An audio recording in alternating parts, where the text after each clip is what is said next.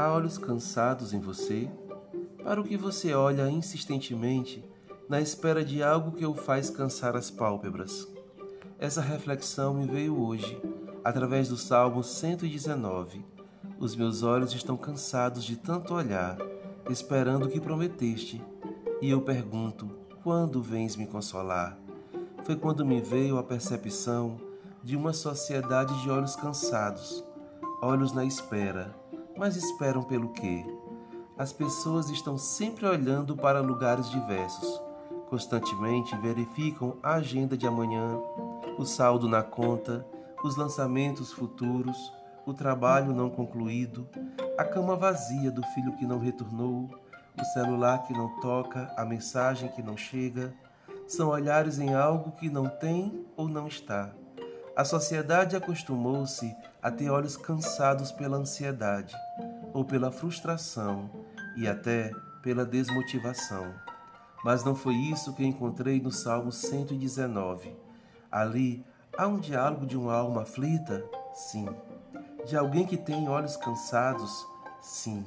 De quem vive à espera? Sim. Qual a diferença então? O salmista está cansado por esperar algo que certamente acontecerá. Ele percebe que suas forças enfraqueceram.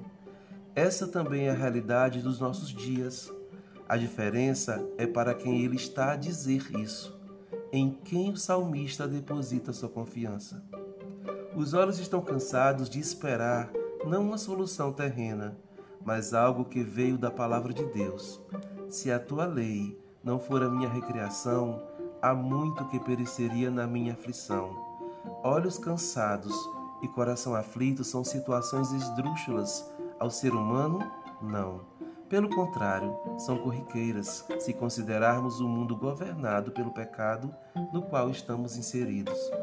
Ser dominado pela ansiedade é que diverge daquilo que Deus quer para nós, uma vida de descanso em meio a essas guerras. Como? Pela confiança em Sua palavra. Talvez João nos esclareça isso no seu Evangelho. Não se turbe o vosso coração. Essas palavras são de Jesus. Não cabe a nós confiar aquele que é a verdade, confiar nas palavras do Cristo. Durante a aflição, as promessas certeiras da Bíblia farão toda a sutil e ao mesmo tempo impactante diferença tenhamos olhos cansados, não de olhar os fardos que o mundo quer impor, mas por esperar aquilo que Deus prometeu. Pois se o Senhor promete, certamente fará.